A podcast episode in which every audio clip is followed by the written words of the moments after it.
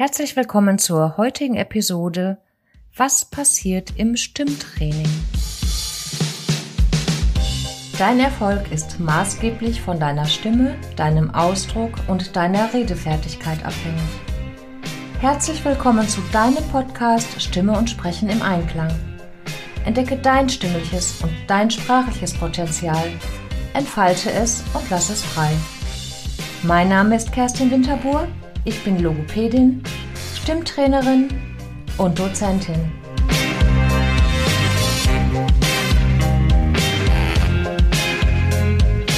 Seit 20 Jahren meine Leidenschaft, meine Profession.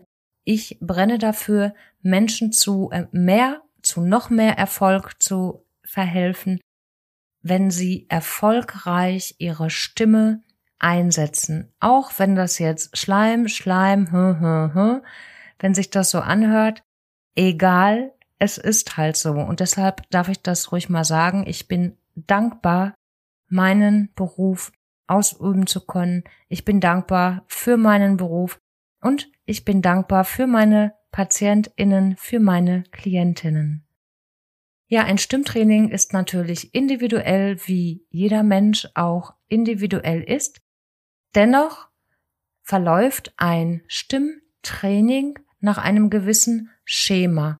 Und hierbei handelte es sich jetzt um ein 1 zu 1 Training. Ein 1 zu 1 Training, sei es online oder sei es auch offline und es handelt sich nicht um Workshops oder Online-Trainings, sondern dieses Stimmtraining ist wirklich ganz individuell auf die Person abgestimmt. Ja, und es geht wie folgt im Prinzip. Also erstmal findet natürlich ein Gespräch statt. Das heißt, jemand meldet sich, fragt, informiert sich, will wissen, was passiert. Ich habe die und die Herausforderung, ich habe diese Störung, ich habe folgendes Problem, etc. Es wird natürlich organisatorisches und so weiter abgesprochen, besprochen. Nach diesem Gespräch erfolgt dann die Anamnese. Du kennst es bestimmt von dem Zahnarzt, der Zahnärztin, der Ärztin, dem Arzt. Es erfolgt eine Vorgeschichte und zwar in diesem Bereich alles, was mit Stimme und Sprechen zu tun hat, aber auch allgemein und Vorerkrankungen, die Einfluss auf die Stimme und auf das Sprechen haben. Das dauert in der Regel eine Stunde und wird auch dann noch einmal schriftlich abgefragt. Dann kommt, ja, in der Logopädie ist es die Diagnose, die logopädische Diagnose oder der logopädische Befund. Das heißt, wenn es jetzt ein Stimmtraining ist, wird im Anschluss überprüft, was kann die Stimme. Zum Beispiel wird eine Tonhaltedauer, das heißt, wie lange kannst du einen bestimmten Ton halten, das wird überprüft. Wie lange kannst du ausatmen? Da gibt es gewisse Bereiche, die als physiologisch, also der Normbereich sind. Da gibt es dann gewisse Bereiche, die, wenn du zum Beispiel zu kurz atmest oder nicht lang genug ausatmen kannst, das dann wirklich als pathologisch eingestuft wird. Das habe ich mir nicht persönlich ausgedacht, sondern da gibt es wirklich bestimmte Richtlinien. Und nach und nach werden so weitere Parameter überprüft, so dass man einen Befund, eine Diagnose erstellen kann. Im Anschluss daran, und das ist meistens ein weiterer Termin, erfolgt dann die Zielsetzung, und zwar die Befundbesprechung und die Ziele werden gemeinsam besprochen. Daraus erarbeite ich dann einen Trainingsplan, der wiederum mit dem Patienten, der Patientin oder der Klientin, dem Klienten abgesprochen wird. In diesem Trainingsplan werden grob und auch Feinziele festgelegt. Ein Rahmen dieses Programms ist die Motivation. Wichtig ist auch immer, was ist das eigentlich für eine Motivation?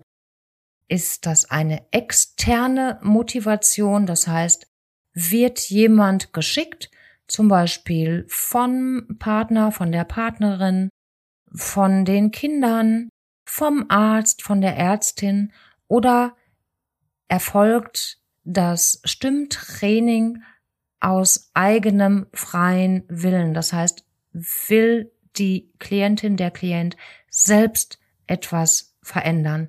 In der Regel ist bei der internen Motivation, also wenn du selbst etwas verändern möchtest, der Erfolg schneller, also der Erfolg tritt schneller ein und ja, die Erfolge sind oftmals nachhaltiger, weil ja ganz anders trainiert wird. Das kann sein, muss aber auch nicht immer so sein. Ja, und dann kommt das eigentliche Herzstück im Stimmtraining, nämlich, so wie es der Name sagt, das Stimmtraining. Und dieses Stimmtraining basiert natürlich, ähm, also ist abgestimmt auf den Befund, den Trainingsplan, die Grob- und Feinziele, die Motivation und betrifft verschiedene Bereiche.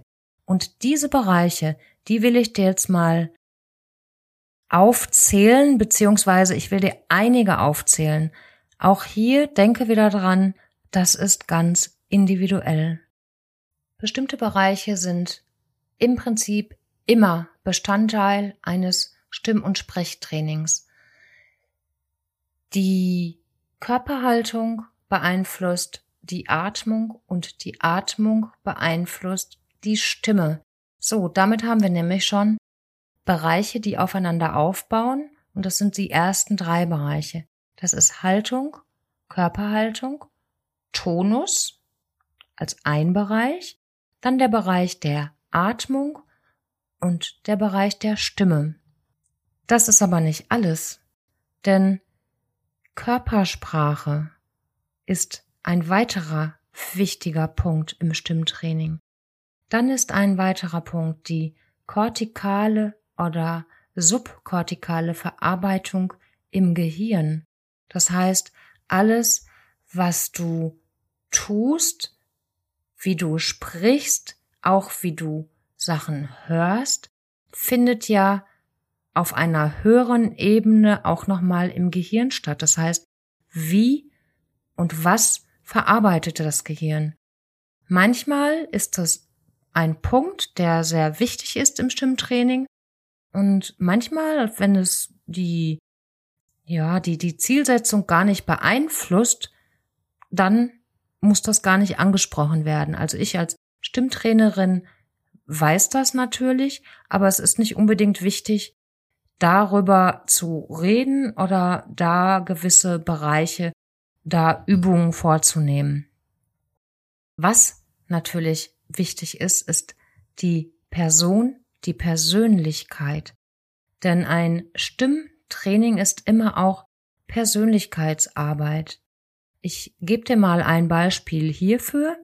Wenn im Stimmtraining eine Übung gemacht wird, zum Beispiel eine Lieblingsübung von mir, das Gähnen, was ich bei sehr vielen Klientinnen anwende, dann hat das verschiedene Ebenen. Es hat die personale, die persönliche Ebene und es hat die funktionelle Ebene.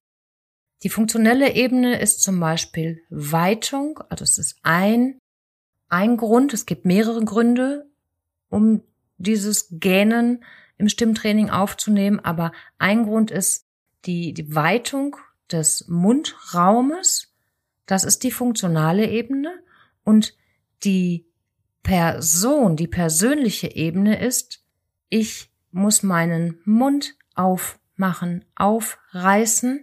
Und was macht das mit mir?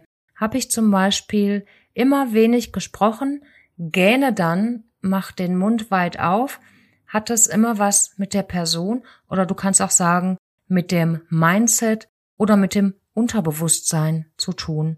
Also Persönlichkeit. Ein Bereich, der immer ins Stimmtraining einfließt, ist die Akopädie, also das Hörtraining.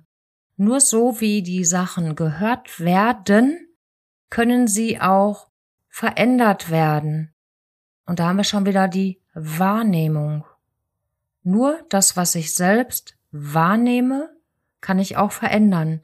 Anders gesagt, Wahrnehmung ist der erste Schritt zur Veränderung.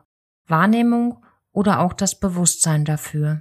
Ja, Phonation, also die Stimme, Stimmbildung, Stimmeinsatz und so weiter, betrifft natürlich immer das Stimmtraining, genauso wie das Sprechen, das deutliche Sprechen, die Artikulation.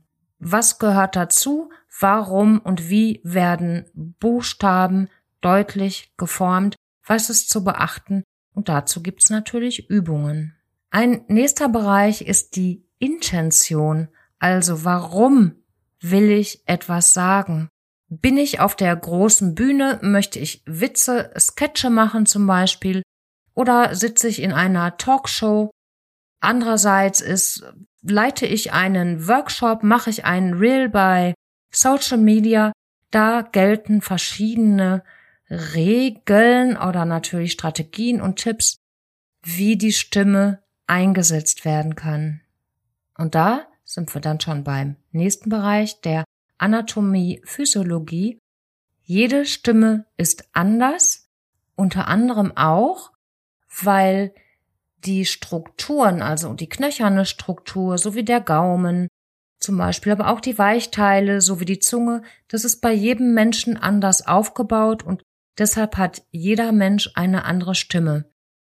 Und gewisse Sachen, gewisse Parameter sind zu verändern im Stimmtraining, gewisse Sachen aber auch nicht. Und das hat wieder sehr viel mit der Anatomie zu tun. Ein Punkt, der sehr wichtig ist und der oftmals schon die Hälfte eines erfolgreichen Trainings, eines erfolgreichen Stimmtrainings ausmacht, ist die Beachtung gewisser Regeln der Stimmpflege, der Stimmhygiene. Denn wenn du zum Beispiel, nehmen wir das Beispiel Räuspern, ist immer ganz häufig ein Punkt, wenn du das Räuspern vermeidest, und da werden natürlich Strategien erlernt, dann schonst du deine Stimme. Das ist automatisch so, du schonst die auf, schonst sie auf jeden Fall. Und dadurch verändert sich ganz viel oder dadurch kann sich ganz viel verändern. Manchmal ist es fast nur der Bereich der Stimmhygiene, der Stimmpflege, was heißt nur. Es sind viele Punkte im Bereich der Stimmhygiene oder Stimmpflege, die verändert werden können. Und das ist ganz einfach, wenn man es denn dann weiß. Und schon hat die Stimme bessere Voraussetzungen und klingt viel besser, ist wohlklingend. Was gerade im Bereich der logopädischen Stimmtherapie auch immer wichtig sind, ist, das sind die Stimmerkrankungen. Ist deine Stimme krank, sind zum Beispiel die sogenannten Schreiknötchen auf deiner Stimmlippe oder auf, oder mehrere auf den Stimmlippen zu sehen. Das kann ein Hals-Nasen-Ohrenarzt oder Ärztin oder eine Phoniaterin, ein Phoniater feststellen. Manchmal reicht ausschließlich ein logopädisches Stimmtraining oder ein Stimmtraining aus, Manchmal wird allerdings auch das Stimmtraining in Kombination mit einer Operation notwendig sein. Ja, dann haben wir den Bereich der Umwelt, der Lebenswelt, auch der beruflichen Lebenswelt. Wenn du zum Beispiel einen Beruf hast, wo ein großer Umgebungslärm ist, sagen wir mal, du bist Moderatorin, Moderator auf einer Baustelle und musst ständig gegen diesen, diesen Lärm ansprechen oder du hast das Gefühl, dies, gegen diesen Lärm ansprechen zu müssen, dann macht das was mit der Stimme. Oder du bist, hast einen Beruf, wo du, ja, sagen wir mal, du bist jetzt wirklich auf einer Baustelle, Baustellenleiterin, Baustellenleiter und musst dann sprechen. Auch dann redest du viel gegen diesen Lärm an. Und auch da gibt es bestimmte Sachen zu beachten. Ja, da hast du jetzt ganz viele Punkte, die fasse ich einmal zusammen, welche Bereiche im Training vorkommen können, diese und mehr übrigens. Also es ist die Stimme, die Atmung, Körpersprache, kortikale subjektive Verarbeitung, Person, Persönlichkeitsarbeit, Akopädie, Wahrnehmung und Bewusstsein, Artikulation, Intention, Anatomie und Physiologie, Stimmpflege und Stimmhygiene, Haltung, Körperhaltung, Körpersprache, Tonus, Stimmerkrankungen, Umwelt und Lebenswelt. Das sind viele Bereiche, die in einem Stimmtraining gemacht werden können, aber nicht schematisch abgehakt werden müssen. Also ganz, ganz unterschiedlich. Stimmtraining macht Spaß. Oftmals ist es so, dass Übungen erstmal lustig wirken. Wenn ich zum Beispiel bleiben wir bei dem Gähnen, sage, so eine Übung ist jetzt ein Gähnen. Und die machen wir vorab, die machen wir vor allen Übungen, die folgen, ist ein sogenanntes Warm-up. Erstmal das Gähnen. Und diesmal darf mal ohne Hand vor dem Mund gegähnt werden, also ohne Höflichkeitsformeln, Floskeln gegähnt werden, dann ist das ja erstmal lustig oder kann lustig sein oder wenn es gewisse Übungen gibt, die man ja vielleicht Menschen, die im Chor singen oder überhaupt Sänger, Sängerinnen kennen. Ansonsten wird es wahrscheinlich von den Menschen, die das nicht tun, wenig gemacht, wenig im Alltag gemacht. Da kann es im Stimmtraining auch mal sein, dass du eine Sirene nachahmen sollst. Und ja, also falls du mal ein Stimmtraining absolvieren solltest, buchen möchtest, wünsche ich dir natürlich super viel Erfolg, aber vor allen Dingen auch Freude dabei. Freude, wenn du lernst, denn wenn mit Freude gelernt wird, wird es in ganz anderen Regionen in unserem Hirn abgespeichert und vor allen Dingen mit Freude wieder abgerufen. Also viel Erfolg, viel Spaß bei deinem Stimmtraining. Schreib mir gerne von deinen Erfolgen oder auch von deinen Herausforderungen, falls du schon mal ein Stimmtraining absolviert hast. Nach den Übungen, nach den neuen Strategien erfolgt natürlich die Phase der Automatisierung, einer Stabilisierung und es erfolgt ein Transfer in den Alltag, denn letztendlich machst du die Übungen nicht nur zum Spaß in der Therapie, denn du möchtest ja etwas im Alltag davon haben. Diese Phase kann auch ganz unterschiedlich aussehen, so dass teilweise in Vivo Arbeit gemacht wird, also schon halb im Alltag, also draußen geübt wird, zum Beispiel wie wird die Stimme eingesetzt, wenn du einkaufen gehst, etc. Das ist auch wieder ganz individuell. Im Idealfall kann dann die Therapie oder das Training erfolgreich beendet werden. Herzlichen Glückwunsch. In der nächsten Folge wird eine Interviewpartnerin zu Gast sein. Es geht um Videocoaching und freu dich mit mir auf die großartige Christine Finger. Bis zum nächsten Mal. Tschüss, deine Kerstin.